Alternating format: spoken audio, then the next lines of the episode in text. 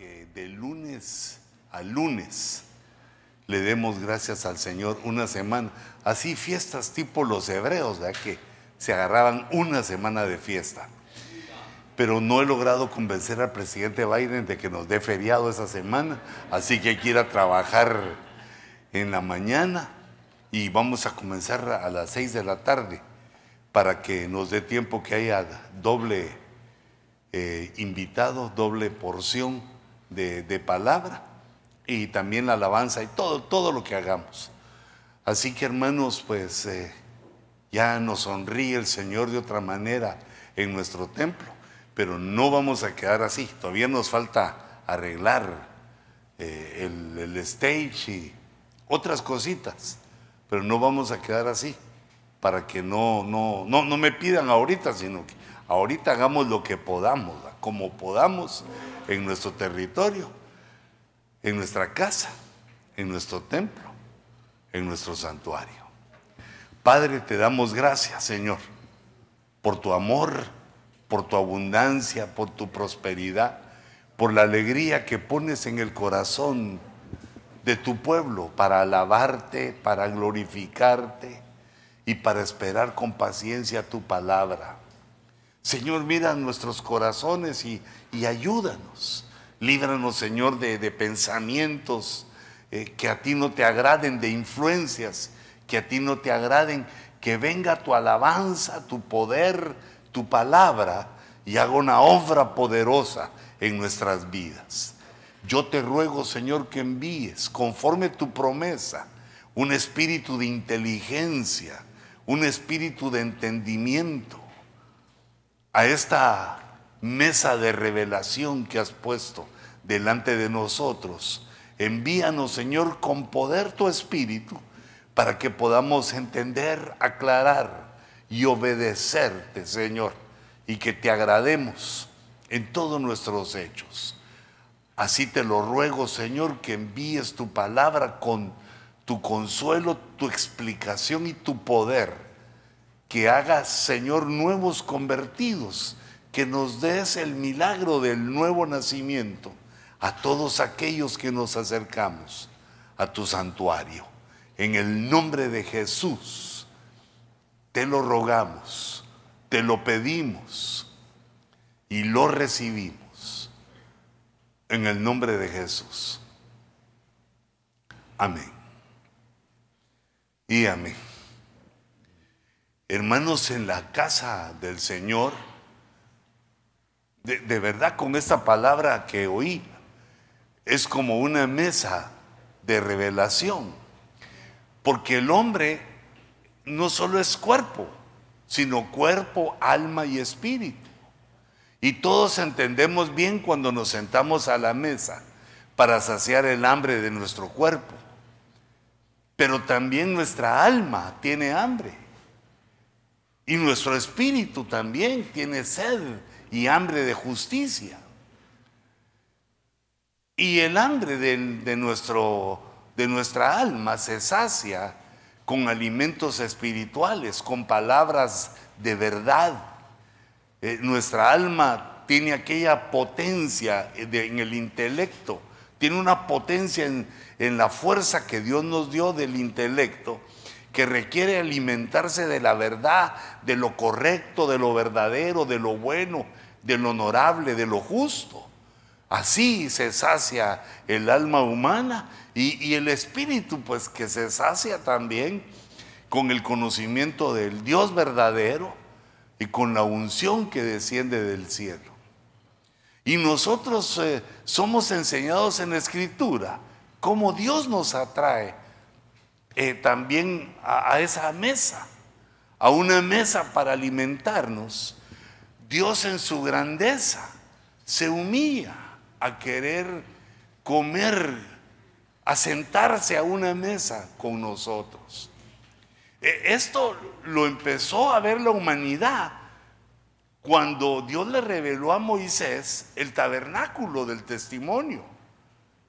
Porque entre todos los utensilios puso una mesa. Pero Dios no va a comer el alimento de nosotros. E, el alimento que comemos nosotros, el pan y, y todo lo que comemos es para darle fuerza a nuestro cuerpo. El pan no da vida, sino que el pan mantiene la vida, refiriéndome a pan como todo alimento. Dios provee nuestro pan para que preservemos nuestra vida, para que vivamos un día más, pero el que da la vida es Él. Y Él en su humildad, para acercarse al hombre, diseña la mesa o, varias mesas. Porque es cuando nosotros, y creo que es algo que debemos de aprender, que cuando nosotros nos sentamos a la mesa, ahí hay una posibilidad de comunión, de comunicación, de conocerse, de entenderse. Digamos hasta los que no son cristianos recomiendan que familiarmente cuando está conviviendo uno con su familia y recibe ese consejo, que la familia debería comer juntos. Eh, digamos, tal vez en el lunch no se puede porque estamos trabajando o en la escuela, pero que el desayuno, la cena y, y también los eventos y fiestas de amor que celebramos en nuestra casa, como cumpleaños y cosas así que nos recuerdan la alegría de nuestro hogar, eh, cuando nos juntamos a comer en la mesa, Ahí hay una comunión. Ahí pasa algo bonito. O debería de pasar algo bonito. Porque hay que dejar el celular ahí, porque si no te pones a ver cosas en el celular, en la mesa es el momento de comer y de convivir y de platicar. Pero esto no solo es alimenticio, ¿verdad? Y donde uno prueba eh, el sabor de las de las chefs o de los chefs de la casa, sino que ahí hay una unción, ahí hay, hay un espíritu que se manifiesta y por eso también Dios nos pide que oremos, que estemos eh, eh, prestos para hacer una oración cuando nos sentamos a la mesa. Porque se mueven unciones, se mueven espíritus, no solo es de comer, pues, por ejemplo, por eso vemos que se sientan los discípulos de Jesús a la mesa y Judas recibe una unción de traición. Por eso vemos que se sientan, se sientan los once discípulos después de la muerte de Jesús y Jesús los reprende en la mesa. Porque también la reprensión es una forma de comunicación. Cuando uno lo reprenden, uno debe entender que es probable que esté haciendo algo malo. Es probable que esté haciendo algo mal y entonces, así como los discípulos lo recibieron, lo entendieron, les dijo el Señor, ustedes tienen poca fe, ustedes no. Lo regañó, bien regañado. Y aquellos lo recibieron porque la mesa es un momento de, ubicación, de comunión. Pero no, regañemos mucho, solo que cuando no hay para dónde. Pero resulta que también hay una mesa, digamos, en el trabajo.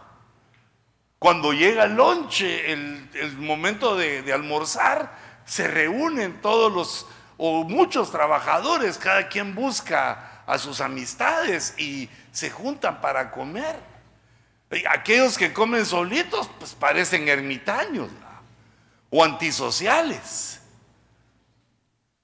El hombre busca reunirse a la hora de comer porque así nos hizo Dios, nos hizo sociales, sociables, pero a veces somos antisociales. Está la mesa familiar, la mesa del trabajo y qué importante también la mesa de Dios la mesa divina. Lo que hizo el Señor fue que, digamos, diseñó una mesa para que estuviera en el templo de Dios y puso ahí unos panes en el tabernáculo, eh, tipificando, puso 12 panes. Eh, solo que los panes no eran como los nuestros, sino que los panes eran como, como una especie de panqueque grueso. Eh, como eran sin levadura, no, no, no se inflaban. Por eso es que el pan infla, hermanos, porque tiene levadura. Pero eh, los doce panes los ponía el sacerdote en dos filas de seis. Ponía seis panes así, uno sobre otro, y seis panes. Porque queriendo Dios decirnos que el alimento eran los 66 libros de la escritura. Al poner seis y seis nos estaba diciendo el alimento que le voy a dar a tu espíritu y a tu alma para que te comuniques conmigo es los 66 libros de la Biblia. Y cuando lo sumamos 6 más 6, 12, eh, eh, te, quería decir, te voy a dar ahí el gobierno, mi gobierno sobre tu vida. Conociendo mi palabra vas a poder obedecerme, voy a gobernar tu vida y te va a ir bien. Tus enemigos no se van a oponer a ti, no van a poder. Esos que se oponían a ti, los vas a buscar y ya no están. Se fueron, se desaparecieron. Se los chupó la bruja, como así, porque ya comenzamos en esos días así tenebrosos. Ya no están, los vas a buscar, no los vas a encontrar. Pero ¿quiénes son los que reciben esas promesas? Los que dejan que el gobierno de Dios esté sobre su vida. Los que no viven haciendo lo que quieren, sino que viven buscando cómo agradar a Dios y, comiéndose esos 66. Pues no, no los 66, sino comiéndose el 66. Si se le agrega otro 6, ya se pone anticristo. Solo el 66 es el número que quiere decir que tu alma tiene hambre y la mía también de la palabra de Dios. Y que esa palabra es la que nos da el gobierno de Dios en nuestra vida. Esa es la palabra que cuando el cónyuge se enoja con uno, uno la ve y dice, pero me aguanto. Y se enoja más y hasta que uno le dice, pero qué guapo se ve. Digamos, si es ella, ¿vale? Pero qué guapo se ve usted bravo. Parece Hulk. Solo lo verde le falta. Porque, digamos, ¿por qué no acepta el, por qué no acepta el choque contra su cónyuge? Porque ha recibido eso, el entendimiento de poner eh, el gobierno en la vida. Pero hijita, no, no, no te mandes tampoco. Ya sé qué voy a hacer ahora, porque como aquel deja que Dios lo gobierne, ahora sí lo agarra puro rodillazo. Sino que todos poniendo de, nuestro parte, de nuestra parte mientras avanzamos en el tiempo. Pero no solo ese, no solo esa mesa puso Dios, sino que puso una mesa para que todos nos acercáramos a Él y lo invitáramos a comer. Así como Él nos alimenta a nosotros. Así como Él nos da lo necesario para alimentarnos. Se le ocurrió en su grandeza poner una mesa para que nosotros llegáramos y le dijéramos también, Señor, Aquí está para que comas. Esa mesa se divide en dos partes, porque fíjate que Dios, dice la Biblia, que Dios se alimenta de la alabanza, la alabanza y la adoración. Así como nosotros nos alimentamos de la palabra, Dios se alimenta de ti cuando tú le alabas, le adoras. Cuando danzas, porque la Biblia dice, alabada Jehová con danza. Entonces él se siente agradado, dice, ahí está mi, mi ovejita linda, este es mi copito de nieve, ahí, como anda medio saltando ahí, pero yo veo su corazón que lo está haciendo para mí, por mí. Y entonces Dios se agrada y es una especie de alimento. Cuando sale de nuestra boca la canción, el fruto de labios que alaban su nombre, es un fruto se lo come. La obediencia, así hay varios alimentos con que Dios los disfruta, pero dejó una mesa para que cada vez que viniéramos a su santuario nos alimentáramos con Él, comiéramos con Él y lo alimentáramos. Y es una mesa que nosotros debemos conocer para poder diferenciar de las mesas extrañas para que podamos ver que no es lo mismo No es que solo sea una superficie con cuatro patas y nosotros nos podamos sentar donde sea, sino que Dios pide que discernamos entre la mesa que Él nos ofrece, la mesa también de los ídolos, las mesas extrañas, que diferenciemos la mesa de nuestra casa, donde se sienta nuestra mujer y nuestros hijos, o, de alguna otra mesa extraña, en otra casa extraña, tal vez la mesa de Jezabel, la mesa de, de Dios donde ponemos nuestra confianza y nuestra esperanza, y no como hicieron los hebreos que hicieron una mesa donde adoraban y creían en la fortuna. Nuestra fortuna está en Dios, pues ya, ya les quito esa calabaza toda fea, mira. Porque es lo que les decía, que el que no puede discernir la fiesta de Halloween, bueno, si uno es cristiano, si uno tiene alguna relación con Cristo, pero y yo creo que esto es más profundo, todo el que ha nacido de nuevo entiende por el Espíritu que esa es una fiesta de una vez diabólica y que las otras están diferenciadas, eh, digamos, o, disfrazadas. Pero nosotros debemos también aprender a discernirlas. Pero por favor, hijito, no, no, te enojes conmigo, sino que yo, lo que te quiero decir es lo que, lo que Dios dice. No, no lo que yo opino, lo que yo pienso, sino que hagamos lo que Dios quiere. Para que cuando le pidamos algo, cuando nos acerquemos a Él, no, seamos, avergonzados. Entonces, eh, eso lo leí con el profeta Malaquías, donde Dios nos da una especie de entendimiento, donde Dios quiere, digamos, que nosotros empecemos a discernir. Y entonces, dice, eh, ustedes en su relación conmigo, el hombre en su relación con Dios, dice, ¿Qué hace el hijo con su padre? Lo honra. Y el trabajador, ¿qué hace con su jefe? También lo honra. Recibe honra porque el otro es el jefe y él es el trabajador, porque aquel es el padre y el otro es el hijo. Y entonces dice Dios, pero si yo soy padre, si ustedes me dicen padre, ¿dónde está la honra? ¿Dónde está mi honor? Y si yo soy Señor de ustedes, porque nosotros así le llamamos, Señor de señores, Rey de reyes. Y si yo soy Señor, ¿dónde está mi temor? Y yo digo, pero Señor, ¿por qué? ¿Qué, por qué nos estás diciendo así?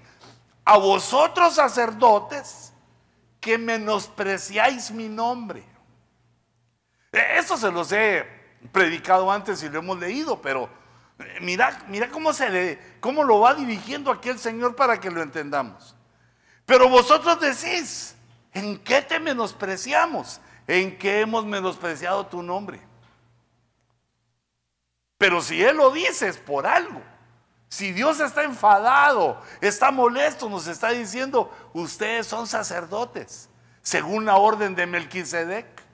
Ustedes no tienen sacerdotes como los levitas, que puse toda una familia para que ministrara en mi altar a la familia de los levitas. A ustedes, los cristianos, dice el Señor, los he hecho a todos sacerdotes según la orden de Melquisedec, de Melquisedec. Y aún menospreciáis mi nombre. ¿En qué? En la mesa. Porque la otra mesa del Señor es su altar, donde presentamos nuestras ofrendas y nuestros diezmos. Que no es para que el Señor coma, porque recordate que anteriormente la gente no ofrendaba en Israel, no ofrendaban en moneda, en dinero, sino que su ofrenda era de acuerdo a su trabajo. El que había sembrado manzana traía su montón de manzanas, el que había sembrado uva, su tonelada de uva. Traía su diezmo de acuerdo a lo que hacían. La hermanita que hacía canastas traía su docena de... todos traían de acuerdo a lo que hacían, el zapatero, porque no había aún esta forma tan establecida del dinero. Pero cuando se acercaban a, al Señor, lo hacían con una actitud equivocada. Ofrecían sobre mi altar pan inmundo y vosotros decís, ¿en qué te hemos deshonrado? Y, entonces el Señor nos está enseñando en las ofrendas. Cuando uno ofrenda a Dios, no es como cuando el pobre te pide en la calle. No es como cuando la nación te quita los taxes. Sino que esa es una relación de papá es una relación, si yo soy padre, si yo soy Señor, es una relación que nosotros tenemos a, nuestro Padre y a nuestro Señor. Porque hermanos, uno en la honra de sus padres debe proveerles cosas. No, no vayas a ser tan agarrado de no enviarle a tus papás sus dolaritos. Hay hermanos que no me alcanza, pero no te alcanza porque no das. Porque cuando Dios ve que una persona no da al que le debe de dar a tu madrecita, si todavía la tenés, o a tu padre, porque uno honra a sus padres, el hijo honra a sus padres, pero ya no obedeciéndole, porque ahora le tenés que hacer caso a tu marido, hijita. Y vos a tu mujer, hermano, también. Porque ustedes, también las hermanas tienen razón, no, no siempre la tenemos nosotros. Ahora ya nuestros padres ya no están para decirnos qué debemos hacer y qué no, sino que solo como consejeros, quedaron como consejeros, pero uno honra a sus padres dándole. Porque ahora estamos nosotros en la etapa de la vida en la cual proveemos, nos dan la provisión y, los, ellos ya se volvieron abuelos. No, pero abuelos no, porque abuelo todavía está uno joven. Bisabuelos ya se volvieron. Entonces, el hijo le da a su padre, el hijo le da a su madre. Mm. Aunque eso no es tan difícil, a la mamá todos le dan. Al papá es el que cuesta que le den. Y como uno toda la vida provisto, también uno es orgulloso. Yo ni hambre tengo, a mí no me den nada. Y el estómago le está rugiendo a uno. Así se honra, comprándole sus medicinas, ayudándolo. Claro, no te digo que te sobre el dinero, no, uno comparte lo que tiene. No es si, no es si te sobra o no, uno comparte. Por eso Dios se enojó con los hebreos, porque se inventaron una cosa que se llamaba corbán. Que cuando su papá le decía a mi hijo, fíjate que tengo que ir al doctor y no me alcanza el dinero, le decía, papá, perdona, todo el dinero que tengo ya se lo ofrecía a Dios. Y ya hice con Dios un pacto de darle a Él mi ofrenda, y ese pacto se llama corbán. Así que vos, papá, aguantate como los machos. Recordate las trancaseadas que me diste cuando era niño. Recordate que me dijiste que no a muchos permisos que y entonces se está vengando, se está vengando aquel de su padre y no se recuerda que también él le dio de comer o aunque no te haya dado. Porque a veces hay padres atarantados, la que pierden la vida con sus hijos, no no los pero aquí lo que dice es que al padre se le honra, a la madre se le honra y en el caso de Dios no solo es padre, sino que es Señor. Y entonces digamos a los señores de la tierra, ¿qué se les hace? Se les reconoce. Cuando uno paga sus taxes, está reconociendo a todos los señores de la tierra, a los que tienen autoridad en la tierra. Pero cuando uno viene a la mesa del Señor, ahí es donde Dios razona con el hombre. La mesa del Señor es despreciable, pero mira qué linda mesa ponen los hermanos. Haz una Biblia abierta ahí, en el Salmo 91, para que nos dé. No, en otro salmo.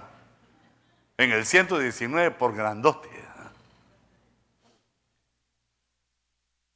Dios le revela la mesa a los hebreos. Y mira lo que hacen.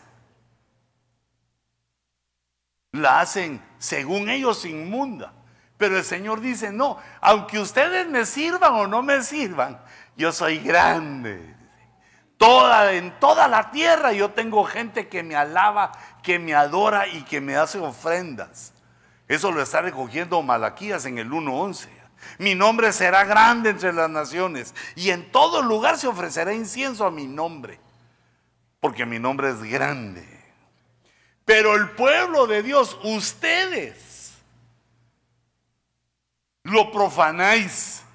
Vosotros profanáis mi nombre, vosotros profanáis mi mesa. Cuando decís, mira este comentario, qué abusivo y qué grosero. La mesa del Señor es inmunda. Y su fruto, su alimento, despreciable. Porque eran las ofrendas que ellos llevaban. Lo cojo, lo que ya no servía, lo arruinado, lo que le sobraba.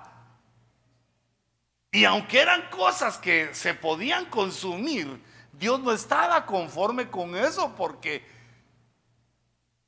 su divinidad, su señoría, su señorío, su paternidad, es para que le ofrezca a cada uno lo mejor de sí.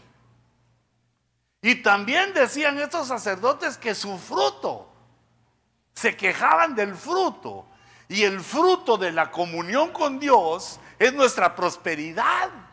El fruto de que nosotros conozcamos la mesa del Señor y que la honremos con nuestras ofrendas Fíjate que lo predico ya cuando ministramos las ofrendas. No, lo hago para que lo des, sino para que reflexiones de acuerdo cómo Dios lo toma, como dice Dios en escritura, porque hay, digamos, aquellas doctrinas insensatas, como aquel que, no, Dios es Dios, Él no necesita de nada, yo soy el que necesito. Eso pensó alguien insensato que no conoce esto. El fruto de que el hombre tenga comunión con Dios y le, y le presente el alimento para comunicarse con Él, para reconocer su señoría, su señorío, su paternidad, su divinidad. El fruto de eso es que Dios te prospera, Dios nos prospera. Mira hasta qué grado había llegado aquel pueblo que se le reveló de que consideraban la mesa inmunda y despreciable. Pero, me, quiero, me quiero apurar en eso, solo lo que le quería dar una miradita para que veamos las mesas del Señor. También decís, ay, qué fastidio.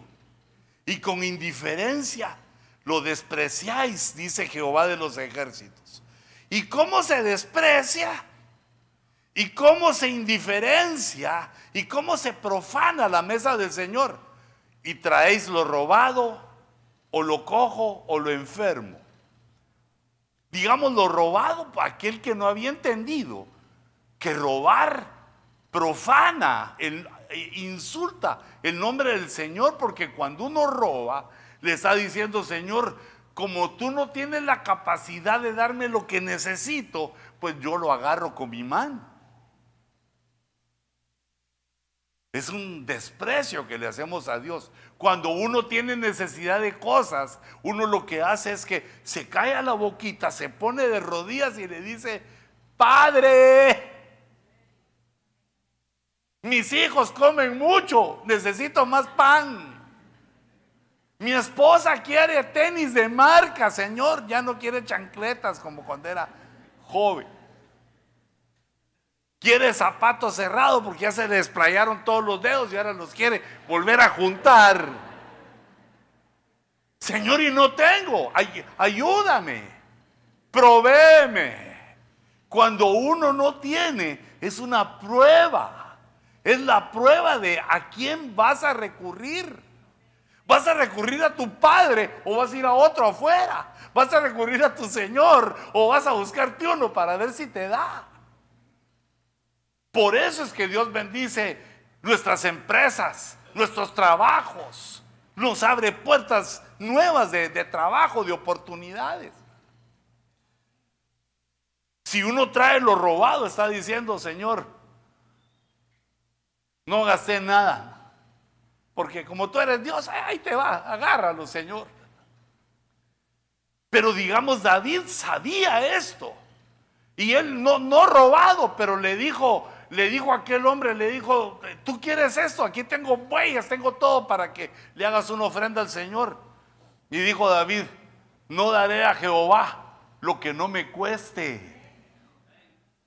Mira qué inteligencia espiritual tenía ese hombre. No daré a Jehová lo que no me cueste. Y cuando ofrendó, cesó la plaga. Cuando ofrendó, ocurrió el fruto de la mesa de la comunión que tenemos con Dios. ¿Podrá el hombre comunicarse con Dios por sí mismo? No puede, son ilusiones. Se puede comunicar con Dios cuando uno hace lo que Él dice. ¿Cómo es esa forma de comunicación? Pero en ese tiempo, en este momento que estamos viviendo, que ya llegó noviembre, qué rápido se fue el año.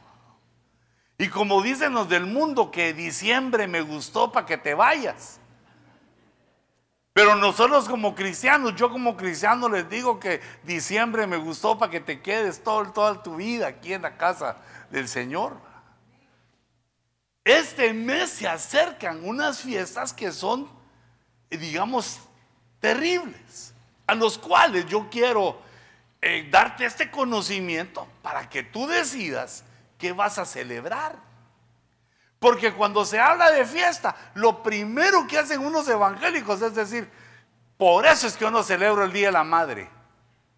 No, el Día de la Madre sí, porque la madre es una realidad. Tenemos mamá, ¿verdad? ¿O no, verdad? O tuvimos, si ya se fue, con el Señor tuvimos, pero la madre es una realidad. El Padre es una realidad. El Día del Padre también hay que celebrarlo.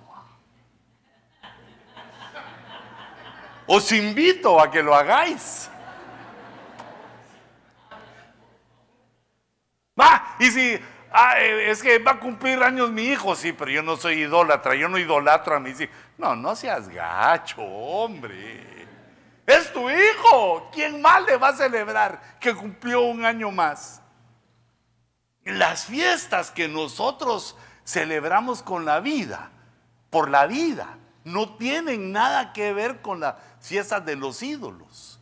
Los ídolos o las fiestas de los ídolos vienen producto de la cultura, de la cultura de las naciones, ya que la cultura está contaminada por la religión y la religión está contaminada por los ídolos. Y, los ídolos tienen una influencia espiritual. Así como cuando nos acercamos a la mesa de Dios, hay una bendición nota, hay una unción que viene también en la mesa de los ídolos. Por ejemplo, Jesús llegó al santuario y encontró unos señores ahí cambiando dinero, haciendo negocios vendiendo animales para eh, la ofrenda.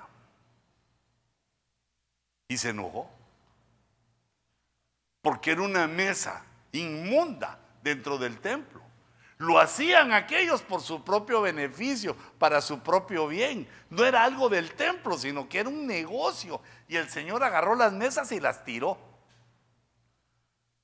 Porque ahí estaba el ídolo, aquel que en griego se llama Mamón, que es el Dios del dinero.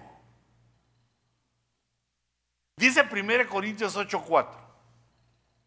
Por tanto, en cuanto a comer lo sacrificado a los ídolos, comer lo sacrificado a los ídolos es que uno participe en las fiestas idolátricas.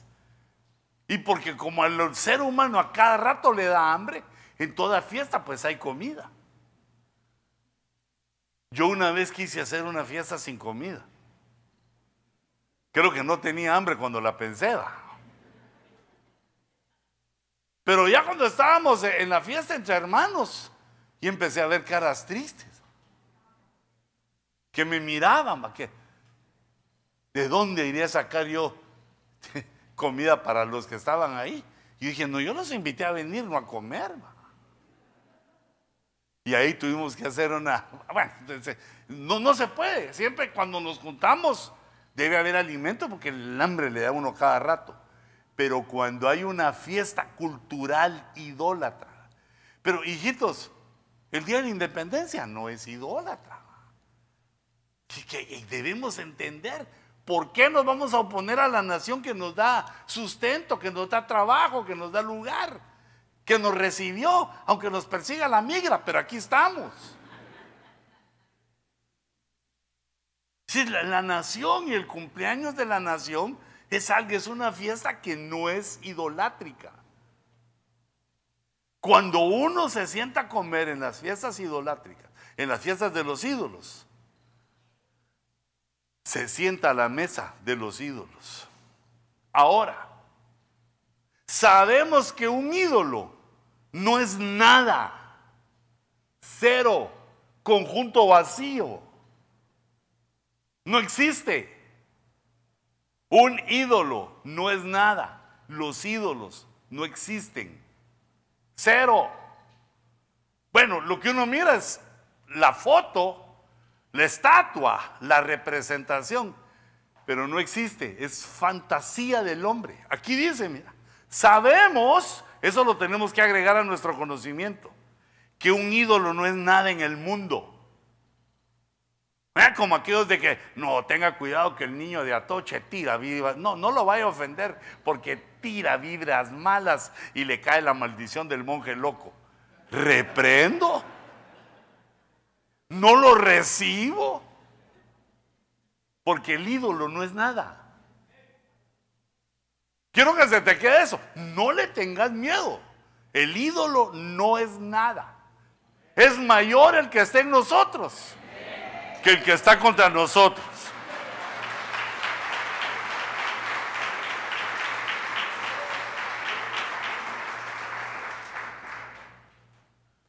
Y entonces, ¿qué es lo que tenemos que saber?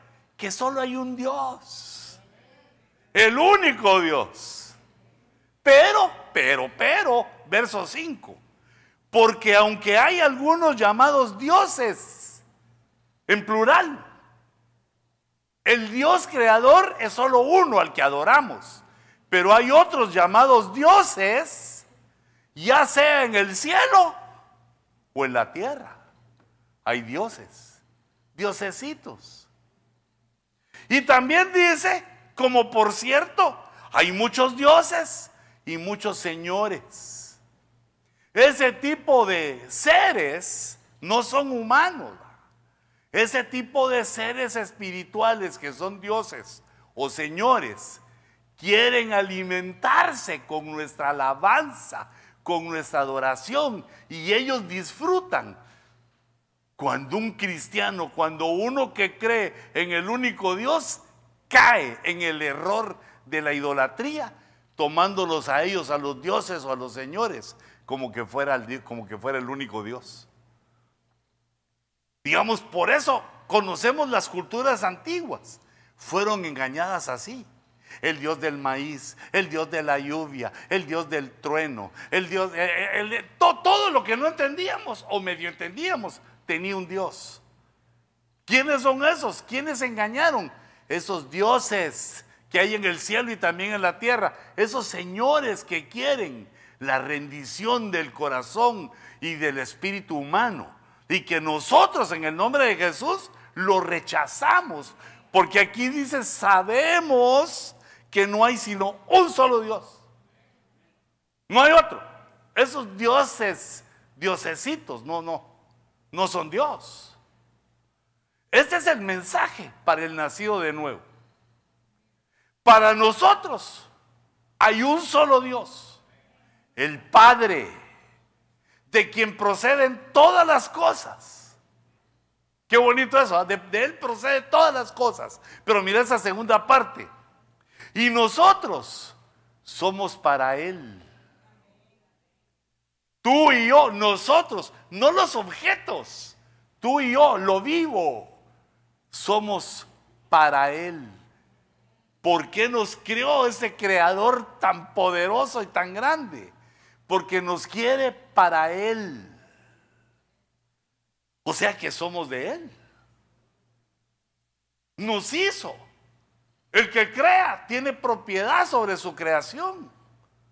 Nos hizo, nos creó y nosotros nos vendimos al pecado. Nosotros fuimos engañados por el diablo. Que el Señor lo reprenda. Nos vendimos al pecado y por eso vino el Señor a redimir. Redimir quiere decir comprar por segunda vez. Nos volvió a comprar porque nosotros de lentos nos vendimos al pecado. Y por eso Cristo nos vuelve a comprar con su obra maravillosa. Y ahora otra vez ya somos para Él. Nosotros somos para Él. El único Dios. Y hay también un Señor, Jesucristo, por quien son todas las cosas para Él, porque Él es el heredero de todo. Y por medio del cual existimos. Por medio del cual existimos nosotros. Somos para Él y existimos por medio de Qué verso más lindo. Ese, está como para un coro. Para un coro. Así como, mi amado es. Yo siento que me sale igualito que a los que... Entonces, solo hay un Dios, pero también hay dioses, hay señores y hay ídolos. El ídolo no es nada. Pero debemos de saber que al sentarnos en una mesa de idolatría, al compartir en una mesa de idolatría, vienen influencias espirituales malignas sobre nosotros. Bueno, sobre el que lo haga. Yo espero que tú y yo no lo hagamos. Pero esto ha sido mal entendido. Vea con, ah, digamos, una especie de legalismo. Que llega uno a la casa de su familia, que son idólatras, y le dicen, ah, por favor, Juancho, ya te lavaron el cerebro ahí esos hermanos de los hermanitos, los evangélicos, ya te lavaron el cerebro. Amén, mamá, ya me lavaron el cerebro, pero me lo lavaron con la sangre de Cristo, porque ahora pienso mejor las cosas. Va, sentate, pues sentate aquí a comer con nosotros. No, yo no me siento en ninguna mesa idólatra. No, si los ídolos se tienen que tener miedo a ti y a mí, no nosotros a ellos. Mira, uno tiene que pasar por alto lo que hacen los otros también, porque es tu familia. Yo pasé muchos años así de tontito. Por ti, oh Jehová, Rey mío y Dios mío, aleluya. No me siento con estos pecadores. Y entonces, ¿y a qué hora se van a convertir estos? ¿Y quién es el que les va a hablar para decirles que Dios los ama? A pesar de lo idólatra, de, los, de lo malcriado, de los desobedientes, que Dios los ama y que vengan a Cristo. Uno no deja a su familia, los que ama, en las manos del malo, sino que ahí está siempre. Se echan aquellos su idolatría y se echa a uno su tirito de, no, aquí solo hay un solo Dios. Ah, solo hay un solo Dios. Así hasta hablando así todo chaparrastroso. Porque entonces, ¿cómo viene la fe? Por el oír. ¿Y qué es lo que se oye? La palabra de Cristo. Entonces, cuando uno llega con sus parientes, les habla de Dios. Eso no dice la Biblia, pero no se enojen conmigo. Uno les dice, es que vos solo lo que te dice tu pastor, y vos lo que te dice el cura. Solo que mi pastor lo que me dice está en la Biblia. La Biblia, la Biblia. Mira, leámoslo en la Biblia. Está eso en la Biblia. Porque puede llegar un momento que la mente, el alma y el espíritu muerto de una persona se entregue a la idolatría y ya no se pueda sacar de ahí. Y digo yo, ¿y cómo les va a ir cuando se muera? ¿Qué, qué cuentas le van a dar a Dios? Porque sé que el entendimiento que Dios te ha dado te hace saber que ese verso es una verdad. Hay un solo Dios, no pueden haber dos. Mira lo que le pasaba a los griegos que tenían un montón de dioses. Se peleaban entre sí los dioses. Ah, que el dios del trueno esté enojado con el dios de la lluvia porque, y, y se agarraban. No, y además eran celosos que el dios del trueno le echó el ojo a la diosa del amor, pero la diosa del amor le quemó el rancho con el dios. Ay, Dios mío, digo yo. Eso sí que están, pero para el tigre. Para que se los come el tigrote. O sea que, y, esa, la mitología, era la religión de los griegos. Y así lo creían ellos. Bueno, eso lo vi en la película Gladiador, ¿va? El Gladiator, ahí, cuando está ahí y saca su muñequito, ¿va? Este es mi Dios, dice. Y yo digo, este hombre tan inteligente, tan bueno con la espada, tan valiente. ¿Cómo en su mente puede creer? Aquí, está, aquí tengo a mi Dios. Lo desenvolvía su pañuelito. Aquí está. Ay, Diosito, ayúdame, Diosito. Y con esa manota que tenía, lo hubiera hecho así, lo destripa el Dios. Entonces viene Dios a, darnos el entendimiento. Solo hay un Dios y no, no se puede ver. Es tan grande, es tan poderoso, es el que hizo todo. Ese es el único Dios y decide que el que cree en Él sea por la fe. Como tú y yo, por la fe.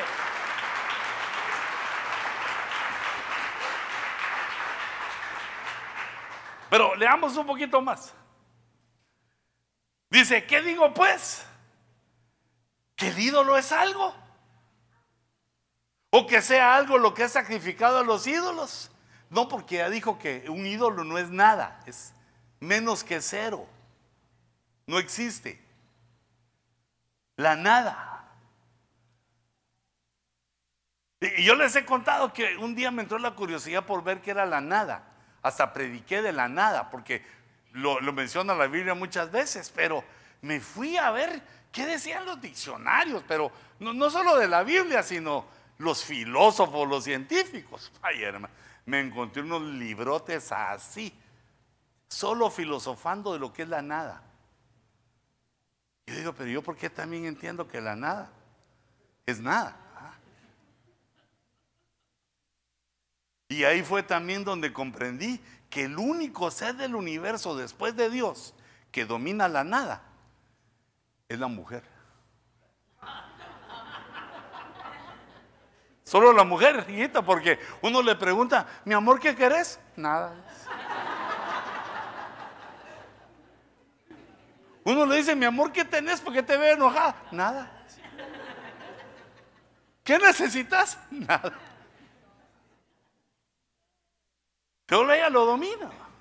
¿Qué querés que te regale? Nada, mi amor, ahorra tu dinerito, nada. Pero cuando uno no le regala nada, se enoja, ¿verdad?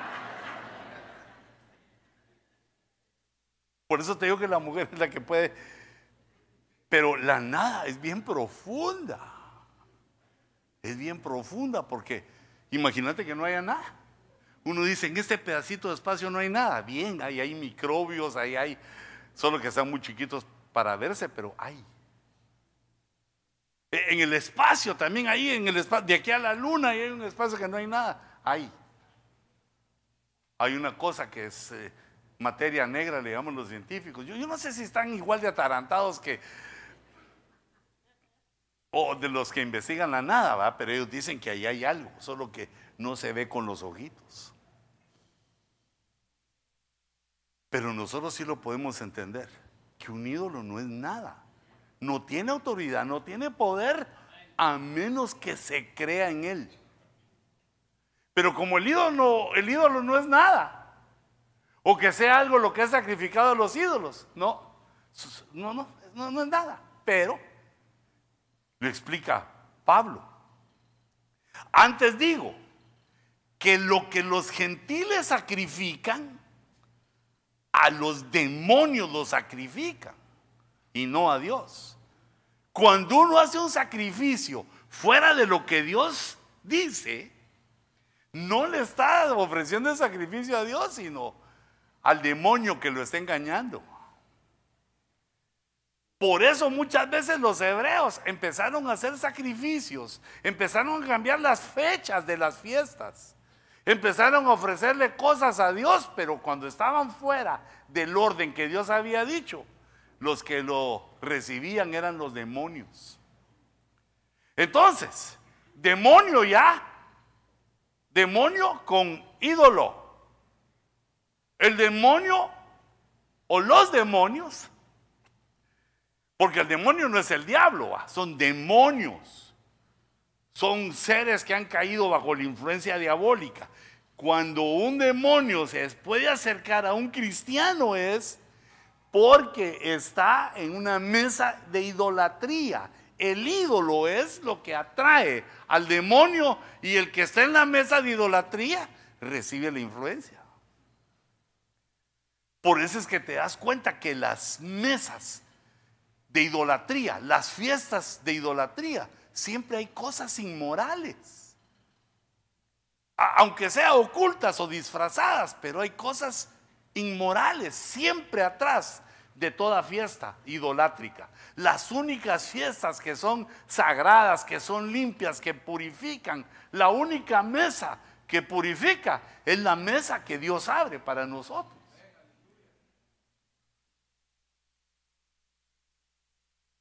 La parte final. No quiero y no quiero que vosotros os hagáis partícipes con los demonios. Partícipe es que al participar, aceptas, aceptamos al participar la influencia de los demonios sobre nosotros. E, eso se llama, digamos así como lo conocemos los cristianos, se llama abrir puertas. Y de repente dice una persona, pero ¿por qué estoy así? ¿Pero por qué me pasa esto? Pues tuviste que abrir alguna puerta porque a Dios no se le pasa nada. Dios no tiene error. Los errores los conocemos nosotros, los cometemos nosotros, no Dios. Entonces empiezan a pasar cosas extrañas en los cristianos, porque digamos el diablo lo que quiere es tener felices a los que no son de Cristo, para que ahí sigan, ahí les va dando sus cositas, para que ahí sigan, pero lo que quiere es meternos zancadilla nosotros,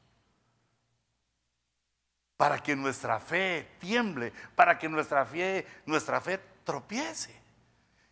¿Y cómo lo pueden hacer ellos? No pueden.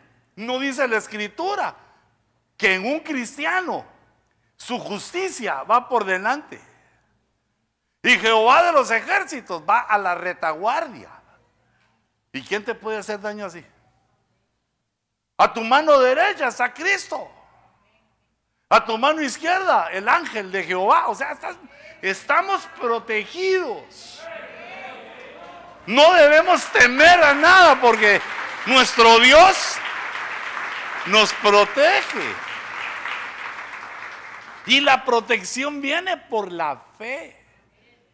Eh, digamos, sabe Dios que somos temerosos, por eso eh, llega y le dice, Isaías, escribí esto, escribí esto para que lo lean. Dile al justo que le irá bien. Que no tenga miedo, que no sea cobarde. Ay, no es que hermano, que la culebra del no sé qué que le hicieron, le fumaron el puro, le sacaron la lombriz. Entonces esas cosas de hechicería, de brujería, no te pueden hacer daño. No hay hechizo contra los convertidos a Jehová. No hay hechizo contra los nacidos de nuevo. ¿Decís amén a eso? ¿Lo recibís? A menos que abras la puertota. ¿Y cómo se abren las puertas? Esa es una manera. A la idolatría hay que decirle que no, pero hay un equilibrio que no te pases llevando a tu familia. yo me acuerdo aquí abuelita que decía siempre, no, yo soy, bueno, soy religiosa. Desde que tenía nueve años, ya tenía 99, 90 años de, vos, vos 90 años de religión. Y aquel, el nieto bravo porque no se convertía rápido. Tranquilo, hombre. El que lo convierte a uno es Dios. Lo único que tiene que hacer uno es dar testimonio. Mi hijo, comete, comete ese fiambre, mi hijo, porque ese fiambre es por el día de los muertos. ¿No tenés una tortita de carne por ahí, una carnita asada, un pan con jamón? O, o Padre, en el nombre de Jesús. Porque la Biblia dice que cuando uno ora, purifica. Pero yo, eso lo haría yo solamente que con la familia que amo, a que yo les doy testimonio. Con los que me dicen, oye, ¿a que te dicen que sos apóstol? No sé, le digo, anda a preguntarles. Yo ya les dije que no me digan así, pero me dicen así. ¿Y vos por qué me decís huicho? Le digo, vos también decime apóstol.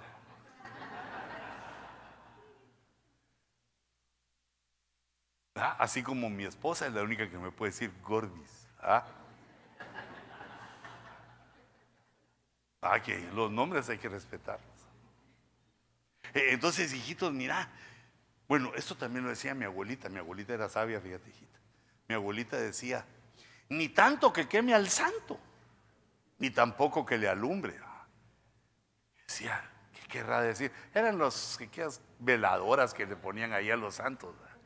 Pero eso aplicando lo que quiere decir, no te vayas a los extremos. Pero si viene una persona X y me dice que coma con él lo que ha sido sacrificado a los ídolos o a los muertos, yo le digo negativo cambio y fuera, ¿va? ¿Querés platicar conmigo? Sí, va. Yo me voy a echar en mi hamburguesiño. Pero eso yo no como. ¿Por qué? Y les, le puedo explicar. Carne fría en el Día de los Muertos. ¿No discernís vosotros? Comida fría el día de los muertos. Estamos comiendo a los muertos. Eh, digamos en, la figura, abriendo una puerta a la mesa de los demonios, abriendo una puerta a los demonios en nuestra vida. Reprendo por ti y por mí. Si te gusta mucho el jamón, échate un tu sanguchito de jamón y queso.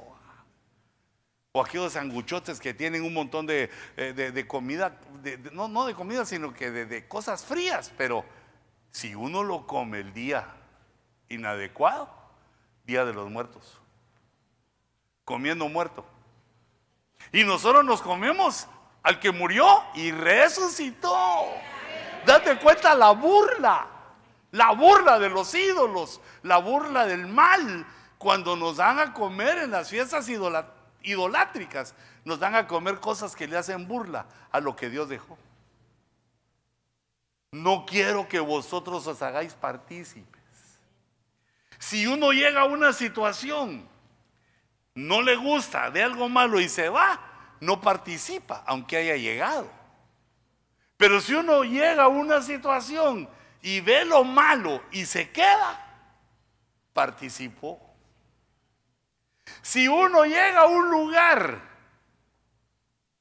y no logra ver lo malo y se queda y le cae el mazazo por haberse quedado en el lugar equivocado, en la hora equivocado, eso ya es porque se atarantó. O sea que hay, hay, varias, hay varios motivos. Los atarantamientos o cuando uno quiere participar en lo malo. Hijitos, se abren puertas. Y si Dios ha cerrado puertas y nosotros las volvemos a abrir, ¿cómo se va a cerrar esa puerta? Mira, esto es, digamos así, del ámbito familiar. Esto es como que al mediodía te salieras de tu trabajo y fueras a tu casa a almorzar, pero no le pidieras a tu esposa, sino a la vecina. Ay, vecina, no tiene un almuercito. ¿Está su marido? No, ah, vaya. Hijita, si alguien te pide así, pata voladora, sácalo de ahí. Porque es que el, hombre tiene hambre. No, es que no, no, no, es, no es lo adecuado. Hay que discernir. No se puede sentar a tu mesa cualquiera. Porque se abren puertas. Y yo lo veo ahí y digo, Dios mío, no quiero que esto nos pase. Ah, después, hermano, después está eh, en el culto. con un sueño de aquello de... Está bien si trabajaste, pero si ya descansaste y todo, todavía tenés sueño.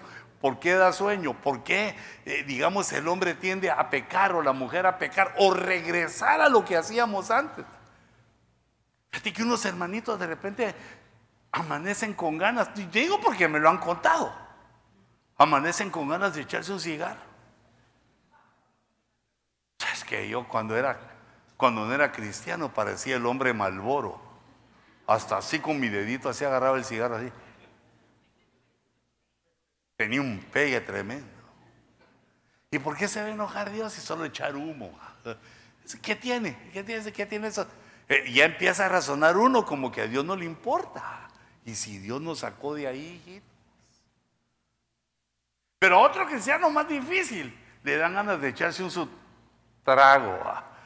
Señor, me trajiste a esta tierra y esa es la tierra del whisky. ¿Y qué dicen los fotógrafos para que uno se ría? Whisky.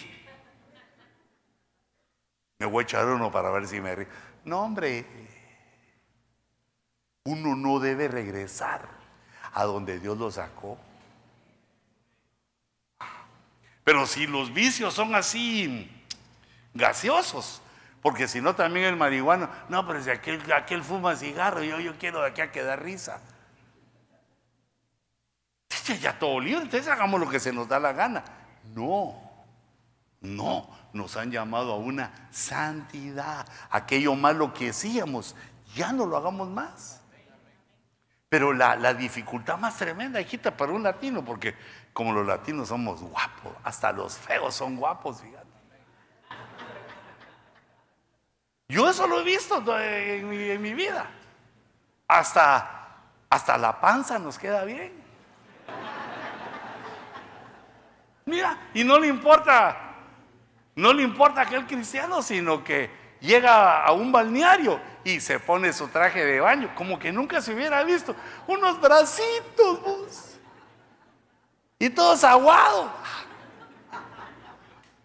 Y los pectorales ya vencidos por la fuerza de gravedad, todos para abajo. Si aquel llega. Y yo digo, pero no habrá espejo en la casa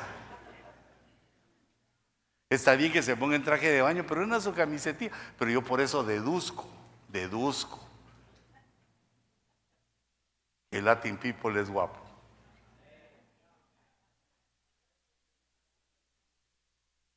Miras a un viejito que ya tiene unos 80 años y quítese la camiseta y se la no le importa.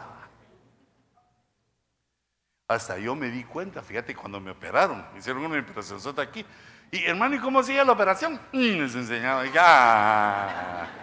Eché un montón de ovejas así para andarles enseñando la gran herida.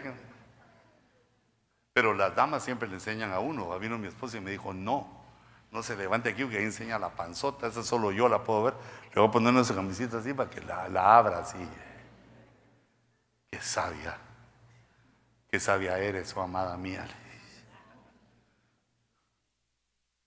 Uno debe participar con su mujer, uno debe participar en la iglesia, uno debe participar con Cristo, uno debe participar en su trabajo, uno debe participar en las cosas que son correctas y buenas. Lo de los ídolos no es buena idea, hijitos. No quiero que participéis con los demonios. Después ahí te vas en el nombre de Jesús, eh, déjalo, déjalo. No, dices ¿por qué está endemoniado este? Abrió puertas. De la idolatría vienen influencias espirituales malignas. Entonces, mira, esa es una regla para todos. No podéis beber la copa del Señor y la copa de los demonios. No podéis participar de la mesa del Señor y de la mesa de los demonios. La mesa del Señor entonces está primero en la mesa del tabernáculo, donde se nos muestra que lo que comemos, el pan del cielo, es la Biblia, son los 66 libros de la Biblia. La otra mesa del Señor es el altar, cuando Él expone sus eh, alfolís para que cada quien dé su ofrenda y haya alimento en la casa del Señor y no falte nada en la casa del Señor. Hijitos, esto yo se los enseño no porque les quiera pedir, sino que quiero enseñarles para que sean responsables todos los días de su vida y que les vaya bien, que tengan bastante. Bueno, no tan bastante que ya me desprecien, ya desprecian la iglesia, pues uno se aloca cuando tiene mucho. Por eso siempre hay que decirle, Señor, conservame en mi humildad para que pueda tener mucho y seguir siendo lo que soy. No mejora uno en su personalidad por tener dinero, sino que uno mejora en su personalidad cuando va adoptando los conocimientos divinos. El dinero pues va y viene. Pero el almita no piensa así, Y ya solo uno tiene dinero o autoridad y ya se vuelve creído uno.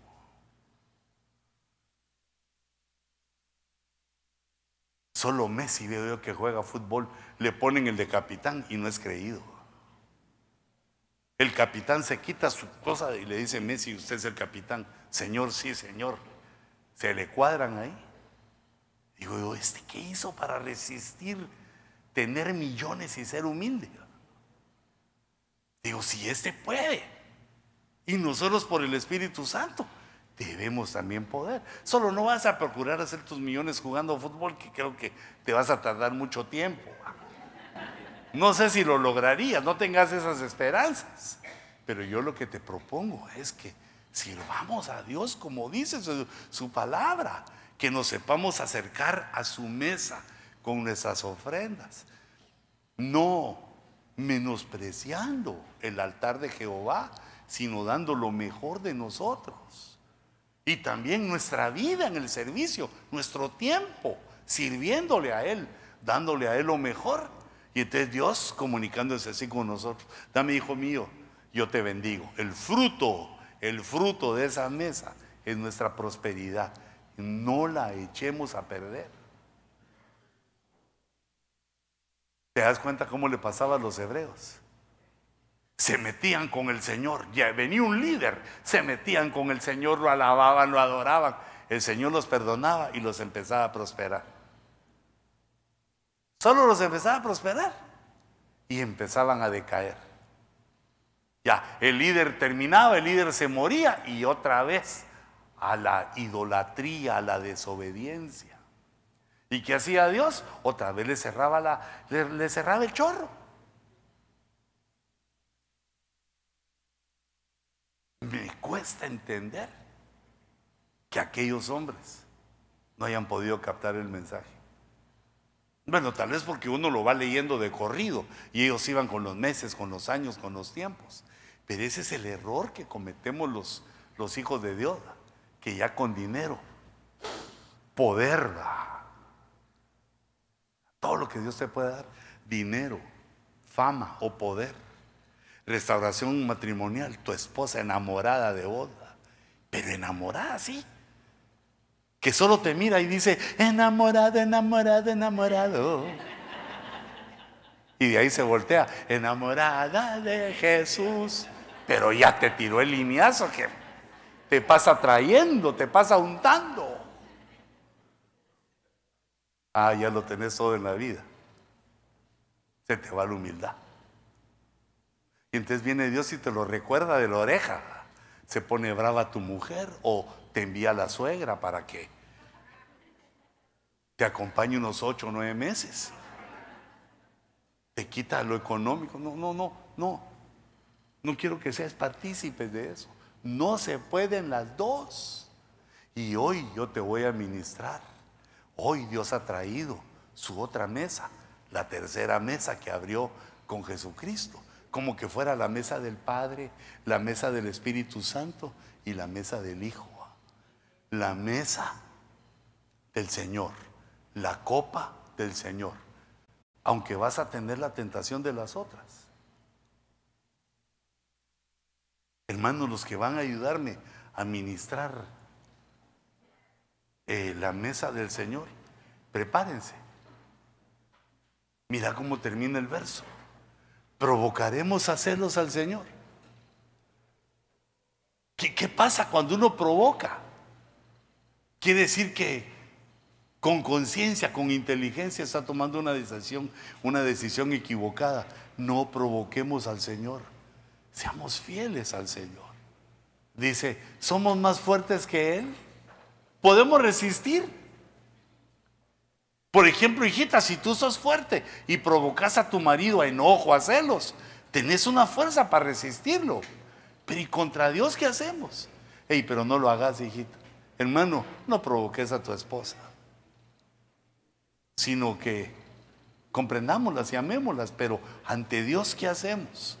Por eso la conclusión, la conclusión de esto es, los que toman parte con la idolatría, se meten con los demonios, participan y se ponen bajo influencias malignas.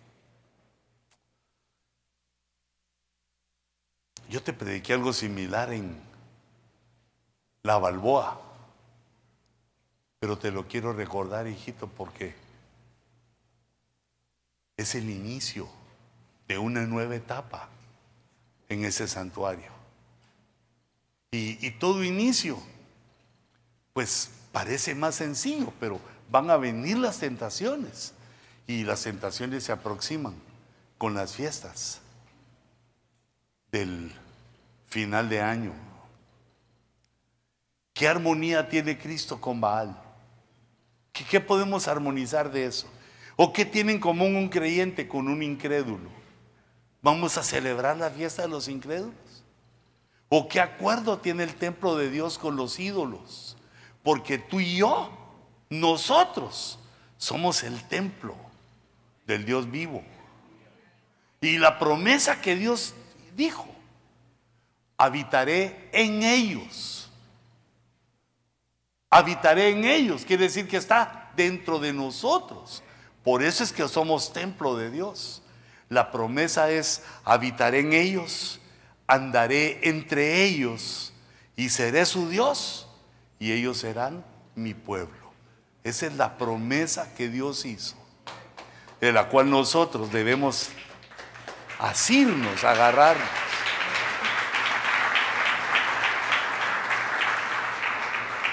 Padre, en el nombre de Jesús, bendecimos, Señor, los elementos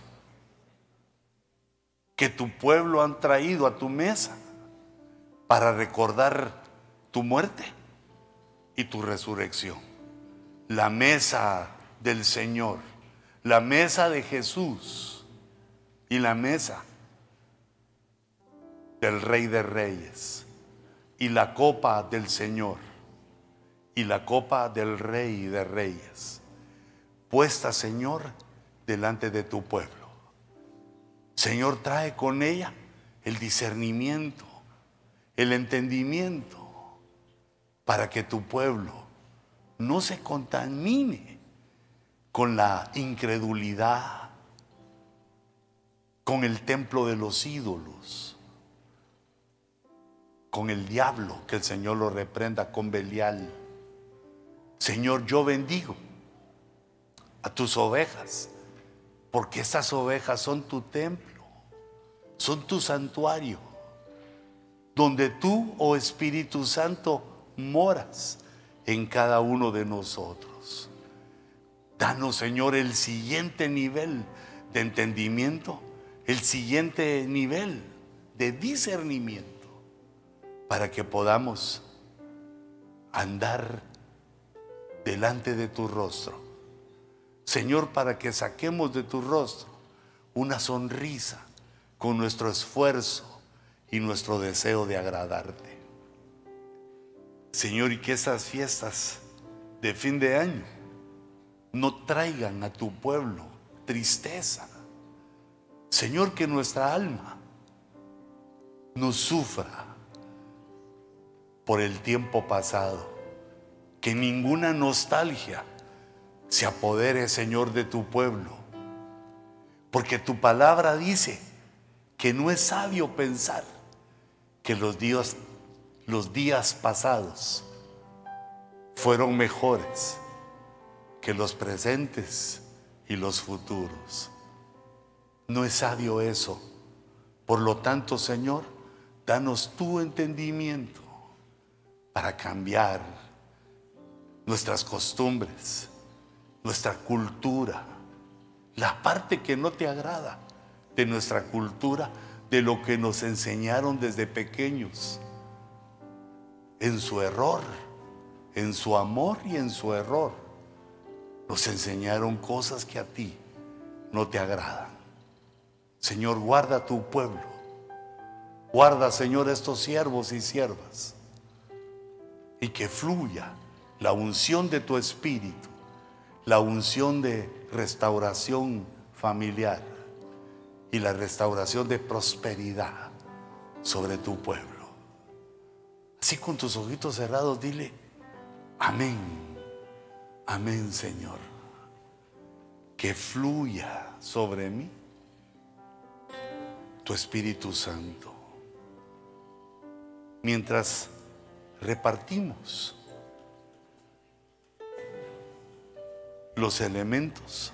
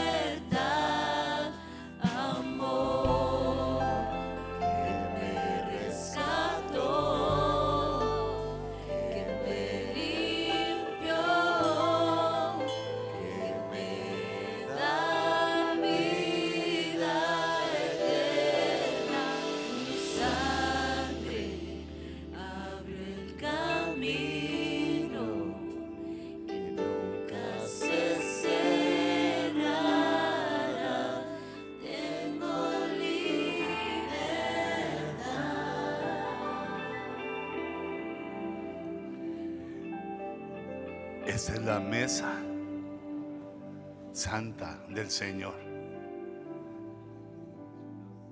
Es la mesa a la cual Dios nos acerca.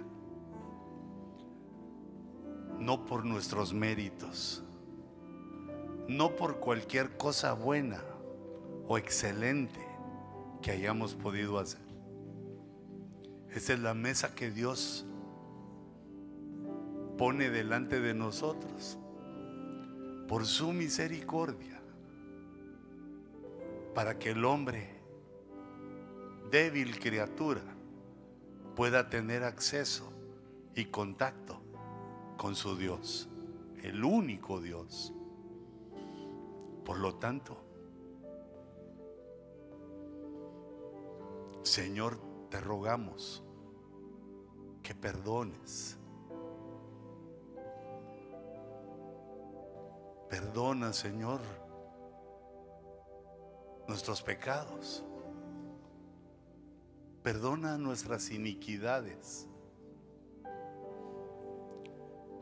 Perdona, Señor, porque estuvimos cerca de la frontera de transgredir y la cruzamos. Perdona nuestra duda, nuestros pensamientos. Venimos, Señor, con este pan que nos recuerda el cuerpo de Cristo. Venimos con la copa que tipifica la sangre que Él derramó para nuestro beneficio. Venimos para estar en comunión contigo, para sentarnos a tu mesa como y como siervos, para honrarte. Y por eso te pedimos perdón, que la sangre de Jesús, la sangre del Cordero, sin mancha, sin tacha, sea ministrada sobre nosotros, sobre nuestro espíritu, sobre nuestra alma, sobre nuestro cuerpo. Trae, Señor, al cuerpo salud. Equilibra nuestros fluidos. Señor, microbios, virus que hay en nuestro cuerpo que nos enfermen. Destruyelo, Señor. Tráenos salud y vida. Trae tu perdón para nuestra alma. Y que esta sangre y este pan, que esta sangre y esta carne purifiquen nuestro espíritu. Señor, purifica nuestro espíritu, nuestra conciencia, para que tengamos entendimiento, discernimiento. Resucítala, levántala. Dale tu fuerza y tu salud a nuestra conciencia, para que tengamos una visión espiritual en nuestra vida. Gracias Señor porque sabemos por tu palabra que tú disfrutas cuando tu pueblo te pide perdón. Que tú disfrutas cuando reconocemos que no es por nuestra fuerza ni por nuestra inteligencia, sino que te damos gloria sabiendo que has sido tú el que has hecho esta obra. Este pan es figura del cuerpo de Jesús. Levanta tu mano con el pan. Este pan, el Señor lo dejó para que lo comiéramos cuantas veces quisiéramos, rememorando recordándonos de su obra redentora. Señor, que nunca se olvide de nuestra, memoria, de nuestro intelecto, que es por tu sangre, tu sacrificio, que quede como un sello en nuestro espíritu, alma y cuerpo. Así como este pan fue dado tu cuerpo, sufrido, dolido, aunque no había maldad en ti, no había pecado. Tu justicia como de un cordero, sin mancha, fue puesta a prueba por la maldad del hombre. Y tú te engrandeciste, Señor. Soportaste la cruz, la vergüenza de la cruz viéndonos a nosotros, que vendríamos en el futuro y creeríamos en tu nombre. Este es el pan que descendió del cielo. Este es el pan que da vida. Este es el pan que el Padre envía para sus hijos. Comamos todos de él ahora.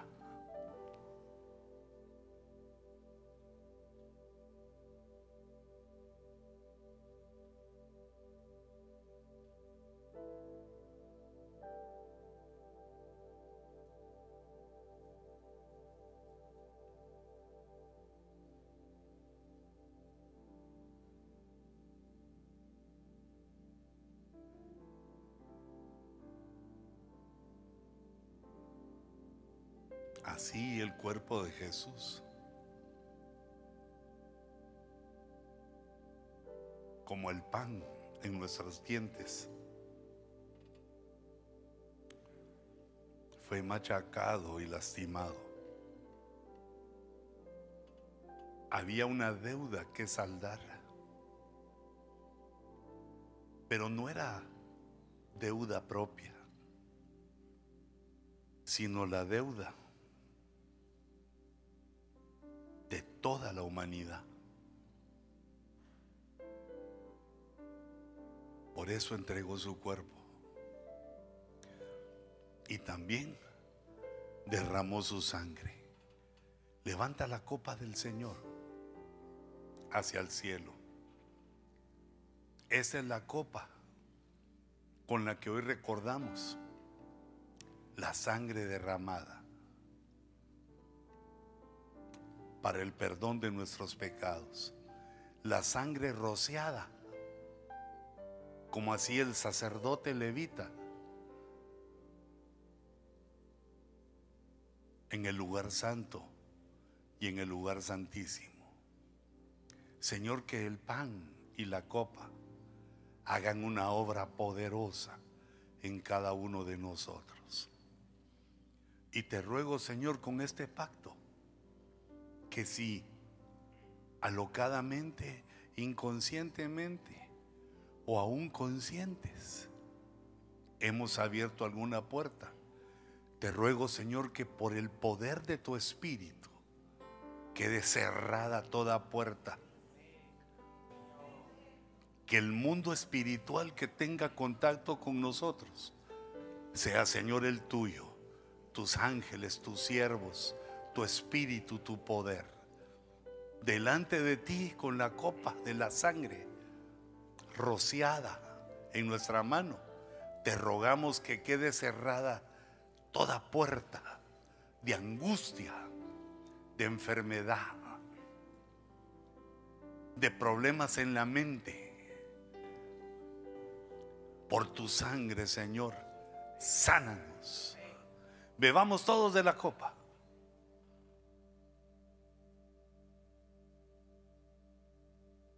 Y lo creemos, Señor. Y lo recibimos. Que nos has perdonado. Y nos has dado vida. Has extendido, Señor, meses y años a favor de nuestra vida. Has cerrado puertas. Has equilibrado el azúcar, has equilibrado, Señor, de nuestro cuerpo todos nuestros fluidos, fortaleciendo nuestra sangre, nuestros huesos. Mientras nosotros rememoramos aquel glorioso día donde el verbo encarnado se ofreció a nuestro favor. Y tú pusiste una partícula de fe en cada uno de nosotros para que al escuchar el dulce nombre de Jesús fuéramos atraídos a ti, dobláramos nuestra rodilla delante de ti para que se cumpliera la escritura, que toda rodilla se doblará y que toda lengua confesará